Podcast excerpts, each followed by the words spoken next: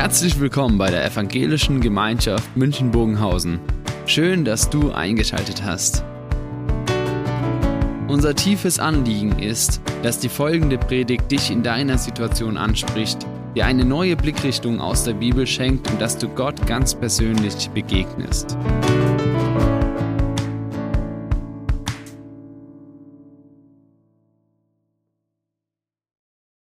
Ihr lieben Leute, ihr seid heute der Zeuge von einem historischen Moment.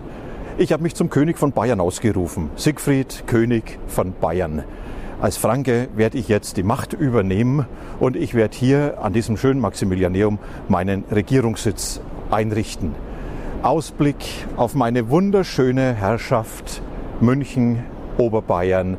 Als König von Bayern bin ich jetzt letzte Autorität. Und jetzt geht's in meinen Regierungssitz.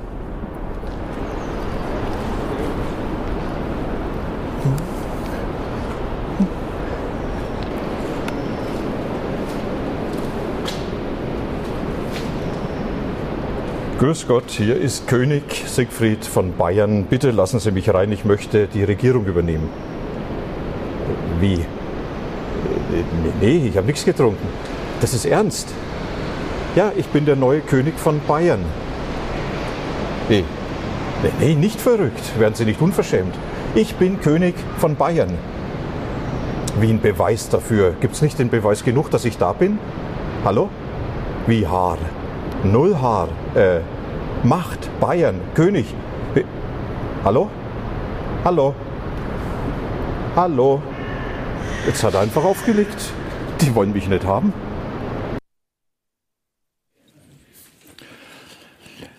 Sam hat mich dann wieder rausgeholt. Ja.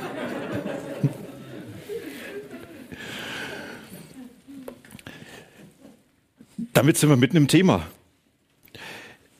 Wenn jemand die Macht beansprucht, dann zeigt es, er muss ein starkes Argument und eine Begründung haben, dass diese Macht auch zu Recht beansprucht wird.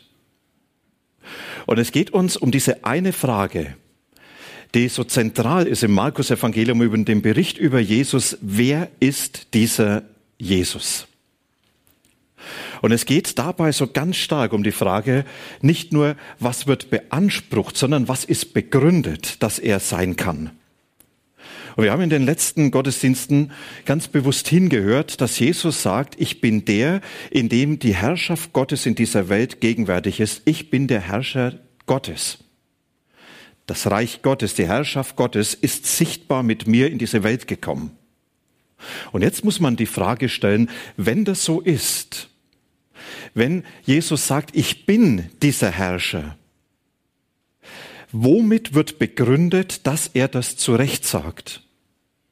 Denn in der damaligen Zeit hat es genügend Leute gegeben, die sind immer wieder aufgetreten und man kann fast sagen, alle 20 Jahre gab es eine größere Bewegung, wo sich einer als dieser göttliche Herrscher erklärt hat, als Messias, als Heilsbringer und dann viel Schaden auf dem Volk angerichtet hat. Und jetzt tritt eben Jesus auf und jetzt die Frage, was unterscheidet ihn von den anderen und womit ist begründet, dass er genau dieser Herrscher ist?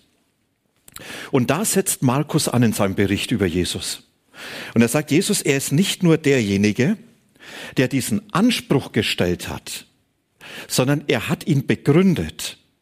Und zwar begründet in seinen Worten, und zwar wie er geredet hat, und in seinen Taten, die diesen Anspruch unterstrichen haben.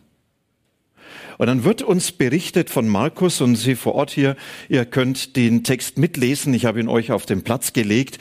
Da hat man wenigstens auch mal was, was man nochmals mehr mitverfolgen kann.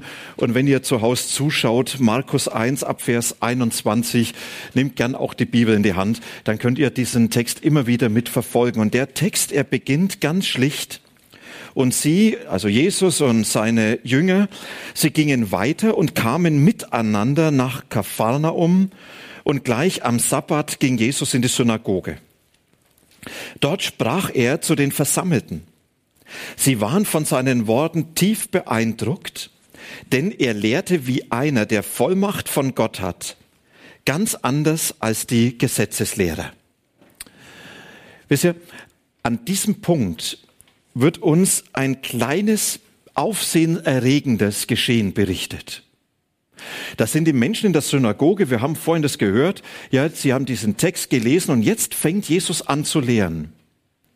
Und jetzt hören die Menschen zu und sie merken, wenn er spricht, dann sind es keine Worte, sondern diese Worte, sie bewegen etwas. Diese Worte, sie schaffen in uns etwas. Diese Worte, sie haben eine Kraft. Sie sind diese Worte Gottes, die am Anfang dieser Welt gesprochen hat und die alles ins Dasein gerufen hat. Worte, die ein Ereignis sind. Worte, die eine Energie haben. Worte, die in sich diese Kraft Gottes tragen. Das haben die Menschen erlebt. Und sie konnten das nicht einordnen. Sie sagen jetzt, was hat's mit diesem Jesus auf sich? Warum kann der so reden? Warum hat er diese Kraft? Dass durch diese Worte etwas passiert, was wir als Menschen so nicht machen können. Und noch mehr war aufsehenerregend und auch befremdend, dass Jesus als Nobody gekommen ist. Er kam ja nicht als anerkannter Rabbiner. Er hat kurz vorher seine öffentliche Tätigkeit begonnen, kam aus dem 40 Kilometer entfernten Nazareth als Nobody. Und dann lehrt er komplett anders, als es damals von den Rabbinern und Schriftgelehrten üblich war. Die Rabbiner und Schriftgelehrten, sie haben sich immer auf eine Autorität berufen, die ihren Worten dann Autorität gegeben hat. Sie haben immer gesagt, Rabbi Hillel sagte dieses und jenes. Und damit war klar, ich berufe mich auf ihn und dadurch hat mein eigenes Wort mehr Gewicht. Sie sagten, Mose hat uns gesagt und damit hat mein Wort mehr Gewicht, wenn ich mich auf Mose berufe. Und wenn es hier heißt, dass Jesus lehrt, und er sprach in seiner Vollmacht, dann heißt es, er hat sich auf niemand berufen, sondern er hat gesagt, ich sage euch. Und damit hat er beansprucht, ich bin genügend Autorität, um das zu sagen, und ich brauche keinen, der mich in meiner Autorität noch begründet und bestärkt. Und damit hat Jesus beansprucht, im letzten, wenn ich euch von Gott erzähle, steckt die Autorität Gottes hinter mir. Ich brauche keine andere Autorität. Das ist ja erstmal starker Tobak. Und für die Menschen eine Zumutung. Da kommt ein Nobody und er sagt, ich brauche keine der großen geistlichen Autoritäten, die mich begründen, sondern meine Begründung ist Gott selbst, der hinter mir steht. Normalerweise würde man sagen, Gottesdienst zu Ende geheim. Wenn da nicht die Kraft dieser Worte gewesen wäre, wenn sie nicht gemerkt hätten, da ist was dahinter, und wir sind jetzt nicht in der Lage zu erklären, was da passiert, aber da passiert was und es scheint, als dass dieser Jesus recht hat. Und deshalb wieder diese Frage, wer ist er? Was hat's mit ihm auf sich? Seine Worte zeigen, dass sein Anspruch irgendwo berechtigt ist. Aber jetzt muss weitergehen. Und dann berichtet uns Markus weiter und er zeigt die Taten, die Jesus jetzt tut. Sie sind wie eine Begleiterscheinung seiner Predigt. Und in Klammer die Wunder, sie haben keine eigenständige Bedeutung.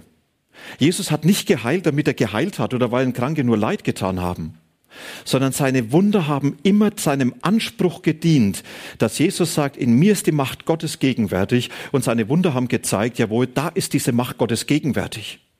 Und wenn er Kranke heilt, wenn er Besessene befreit, wenn er Naturgesetze außer Kraft setzt, dann ist das alles die Bestätigung, in ihm ist wirklich die Herrschaft Gottes gegenwärtig. Und Markus, er berichtet jetzt einige dieser Wunder, die genau diese Herrschaft unterstreichen und die das Wesen dieser Herrschaft zeigen. Und Andrea wird uns diesen Text jetzt lesen. Dann habt ihr nicht nur mich und müsst nicht nur mich mir zuhören, sondern einfach jetzt nochmals zum Mitlesen, zum Hören, wie Markus jetzt diese Herrschaft Gottes beschreibt.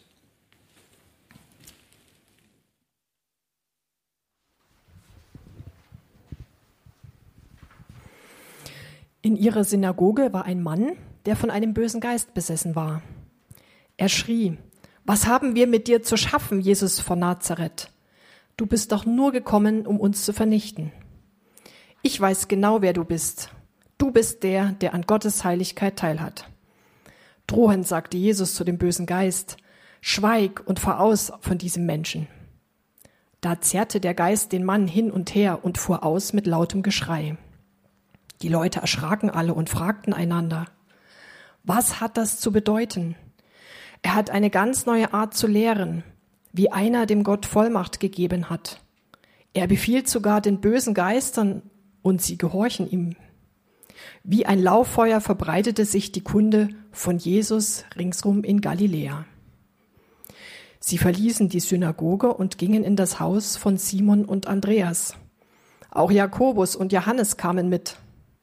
Die Schwiegermutter Simons lag mit Fieber im Bett, und gleich als sie ins Haus kamen, sagten sie es Jesus.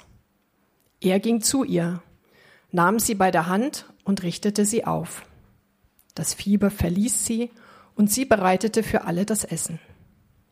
Am Abend, nach Sonnenuntergang, brachten die Leute alle Kranken und alle Besessenen zu Jesus. Die ganze Stadt hatte sich vor dem Haus versammelt. Jesus heilte viele Menschen von allen möglichen Krankheiten und trieb viele böse Geister aus. Er ließ die bösen Geister nicht zu Wort kommen, denn sie wussten genau, wer er war. Am nächsten Morgen verließ Jesus lange vor Sonnenaufgang die Stadt und zog sich an eine abgelegene Stelle zurück. Dort betete er. Simon und seine Gefährten zogen ihm nach und fanden ihn. Alle suchen dich, sagte sie. Jesus antwortete, wir wollen jetzt weitergehen in die umliegenden Dörfer. Ich muss auch dort die gute Nachricht verkünden, denn dazu bin ich gekommen. So zog Jesus durch ganz Galiläa, verkündete in den Synagogen die gute Nachricht und trieb die bösen Geister aus.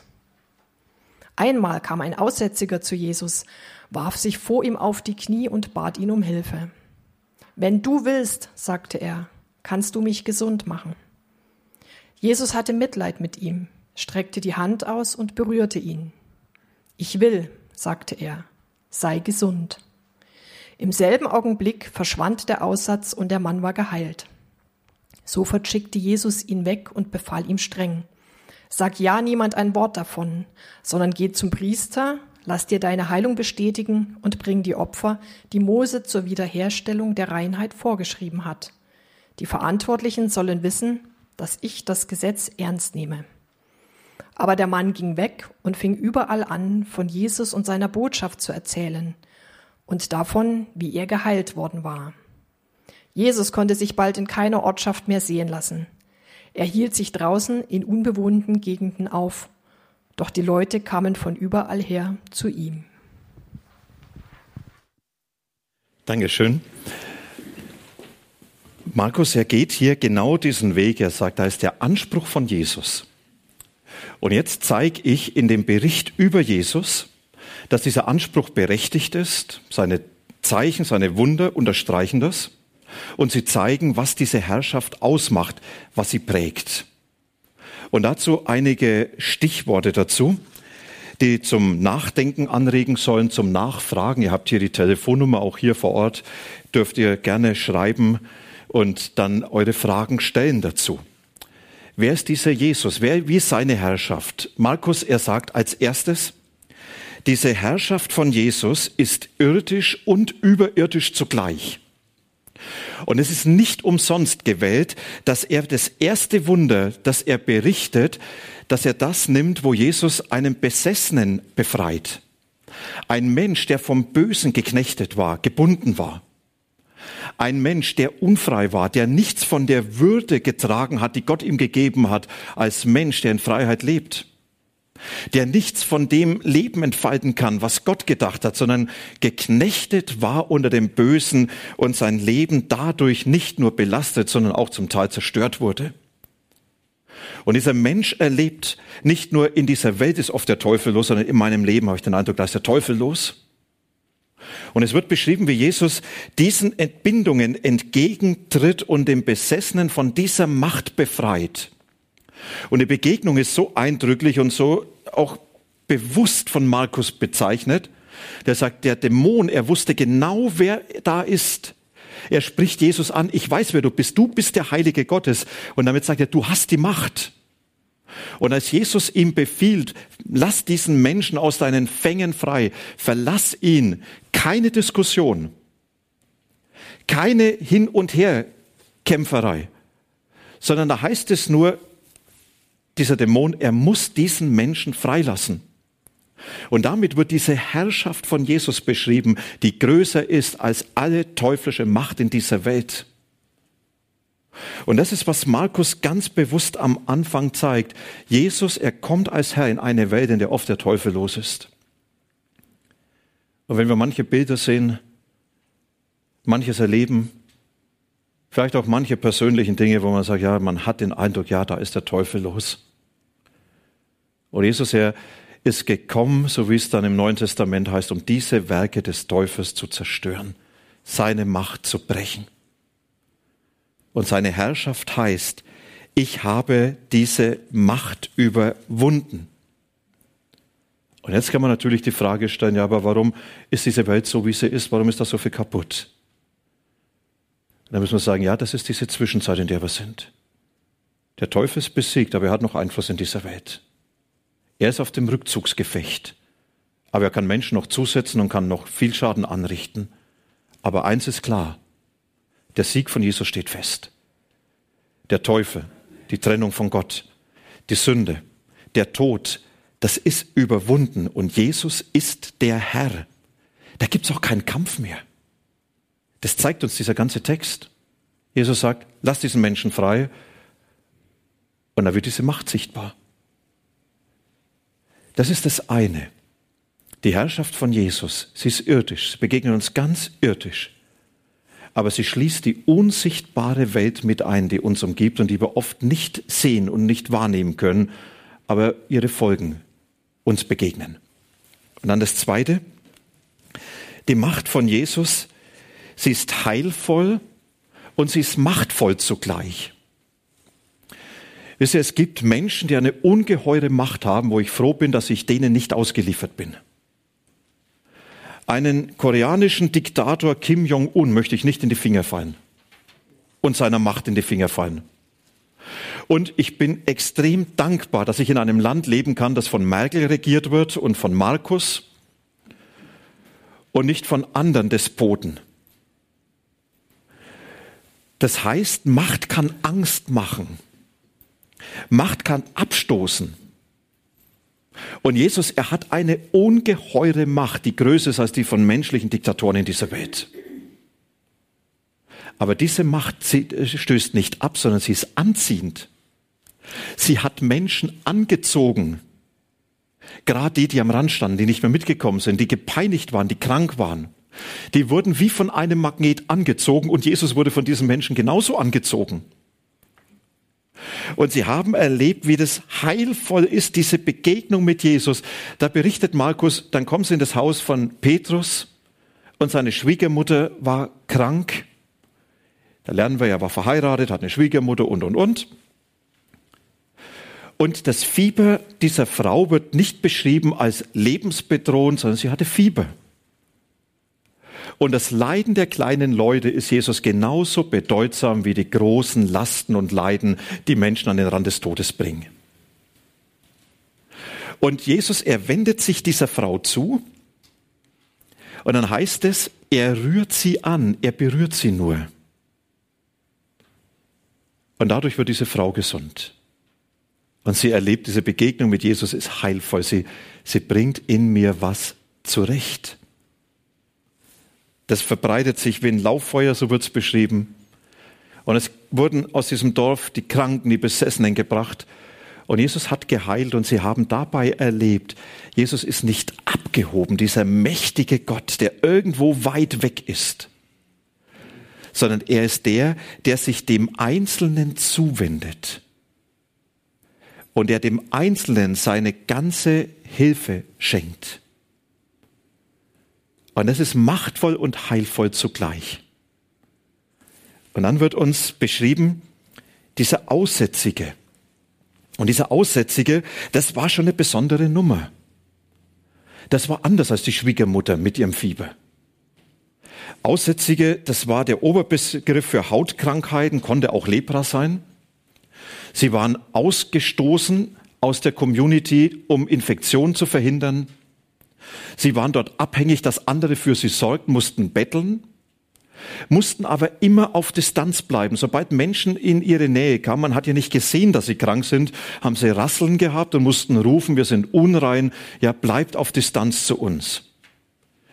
Mancher, der kann jetzt in Zeiten von Corona ein bisschen besser verstehen, wie es den Aussätzigen geht, wo man keine Berührung mehr hat. Diese Menschen waren nur auf Distanz. Und noch mehr, sie galten als kultisch unrein. Das heißt, sie galten als unwürdig, in die Gegenwart des heiligen Gottes zu gehen, bei dem alles vollkommen ist. Und ein Kranker hat dort keinen Platz, weil er Zeichen des Todes an seinem Körper trägt. Da hat er keinen Platz bei den Gotteslebens. Und deswegen war er immer auf Distanz zu Gott. Und man sagte damals, nur Gott kann diesen Menschen helfen. Das war die gängige Auffassung. Und jetzt kommt dieser Aussätzige, und Jesus, er sieht ihn und da heißt es, und es jammert ihn. Und dann passiert etwas, was undenkbar war. Wirklich undenkbar. Dass Jesus zu diesem Menschen geht und ihn berührt. Das macht man nicht. Nicht nur wegen Infektion, weil durch diese Berührung Jesus selber unrein wird und damit auch auf Distanz zu Gott geht. Und dieser Aussätzige, er erlebt nicht, Jesus wird durch die Berührung mit mir unrein, sondern ich werde durch die Berührung mit Jesus rein. Und erlebt, da ist einer, der hat die Macht, die ist größer als diese Krankheit, der ich nichts entgegenzusetzen habe. Ja, diese unendliche Macht ist das, was mir in Jesus begegnet.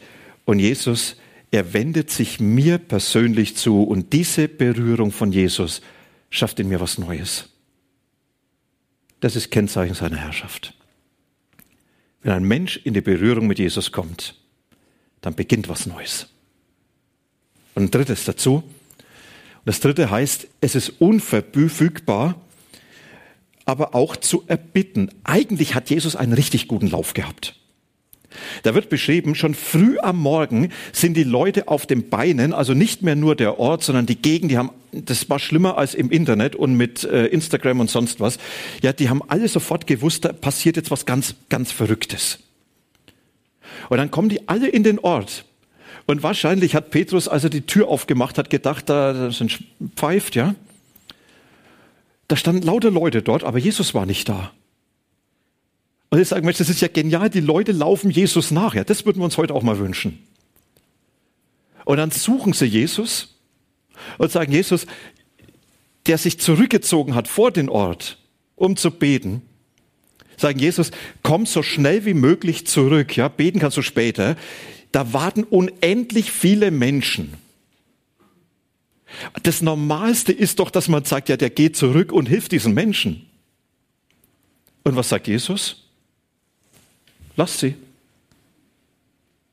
Mein Auftrag ist, auch in anderen Dörfern die Nachricht von der Herrschaft Gottes, die in mir gekommen ist, zu predigen. Für mich völlig unbegreiflich. Und Jesus macht damit deutlich, ihr könnt mit euren Vorstellungen nicht über mich verfügen. Meine Herrschaft ist nicht dazu da, eure Vorstellungen zu verwirklichen. Meine Herrschaft kann euch durchaus enttäuschen. Enttäuschen, dass falsche Erwartungen, falsche Vorstellungen von Jesus enttäuscht werden. Und diese Enttäuschung, die setzt den Jüngern garantiert zu. Und das ist unverfügbar. Ich kann nicht über Jesus verfügen. Ich kann nicht sagen, wenn, dann musst du so und so. Aber ich kann ihn erbitten. Wie war es bei der Schwiegermutter des Petrus? Auch das steht dort. Sie sagt ihm, die Frau ist krank und Jesus geht hin und rührt sie an. Wisst ihr, und diese beiden Dinge, die gehören in der Herrschaft von Jesus zusammen, zu bitten. Zu bitten, da ist diese Not, Jesus, rühr mich an. Aber ich kann nicht über ihn verfügen. Am Ende bleibt, dein Wille soll geschehen und das ist gut. Und das Letzte, die Herrschaft von Jesus ist herausfordernd und manchmal auch sehr unbequem herausfordernd für die Menschen in der Synagoge. Sie waren mit Jesus einfach schlicht überfordert. Sie sagen, da ereignet sich was und ich kann es nicht erklären. Wisst ihr, das ist das Dilemma, was ich bis heute habe. Ich kann Jesus nicht erklären. ich kann Jesus nicht verstehen. Und vieles ist unbegreiflich. Und dann geht es mir vielleicht sogar wie den Jüngern, die es noch mehr als Zumutung erlebt haben. Versetzt euch mal ganz kurz in die Rolle von Petrus, von Johannes, von Jakobus, einen von diesen Gesellen. Da ist Jesus gewesen, der hat Menschen geheilt. Und jetzt stehen die Leute erwartungsvoll dort und sagen, wir hoffen, dass er uns anrührt. Und die kommen zurück und sagen, er hat an euch kein Interesse. Ja, da müssen sie Jesus wieder raushauen, oder? Ja, wie sollen sie das den Menschen erklären? Wie sollen sie auf einmal sagen, ja, der ist halt unverfügbar, tut mir leid. Wisst ihr, mir, mir geht's manchmal so, wenn Menschen mir die Frage stellen, warum greift Gott in meinem Leben nicht ein, dass ich denke, die Frage habe ich auch.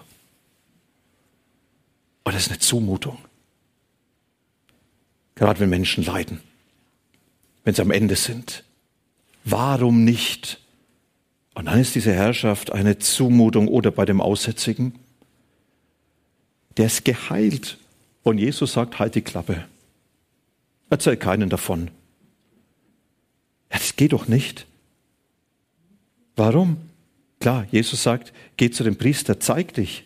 Ja, wenn Gelähmter geheilt ist, der läuft, das sieht man. Jemand, der Aussatz hat, wo man es nicht gleich gesehen hat, der kann natürlich nach Hause gehen, kann sagen, ich bin geheilt. Ja, keiner sieht's. Jesus sagt, nein, halte dich an das Gesetz des Mose, geh zum Priester, der soll dich rein erklären und dann geh nach Hause. Und wenn du mal nach Jerusalem kommst, kannst du das Opfer bringen, ja, um Gott zu danken. Aber jetzt nicht reden. Man hat gemerkt, diesen Aussätzigen, den hat es einfach überfordert. Der konnte das nicht. Der konnte nicht schweigen. Und dadurch hat er Jesus die Tür zugemacht. Weil Leute so wild gewesen sind, die sagen, ja, wir wollen auch Wunder. Wir wollen auch, dass sie Wunder wollten, aber nicht mehr hinhören, was Jesus eigentlich sagen wollte. Und die Wunder, sie sollten ja seine Botschaft unterstreichen, aber die Leute sagten, nichts unterstreichen, sondern wir wollen nur Wunder. Jesus manchmal eine Zumutung, herausfordernd, durchaus unbequem. Wenn es um die Frage geht, darf Jesus wirklich der sein, den ich nicht im letzten verstehe, den ich nicht erklären und von wegen berechnen kann? Darf er das? Ist mein Anspruch nicht oft anders an ihn? Ich will es verstehen, ich will es erklärt bekommen. Ein Gott, der widersprüchlich ist, darf er das? Oder ein Gott, der meine Erwartung nicht erfüllt, sondern beansprucht, dass das, was er tut, besser ist als das, was mir so dringend nahe liegt? Darf er das? Ein Gott, der beansprucht, über mich zu verfügen, der befiehlt zu schweigen, wenn ich am liebsten reden will und manchmal auch umgekehrt. Ein Gott, der mir Dinge vorgibt, die ich gar nicht einsehen will. Darf er das? Jesus sagt, das sind die Zeichen meiner Herrschaft. Und jetzt seid gleich ihr dran. Ich freue mich auf eure Fragen.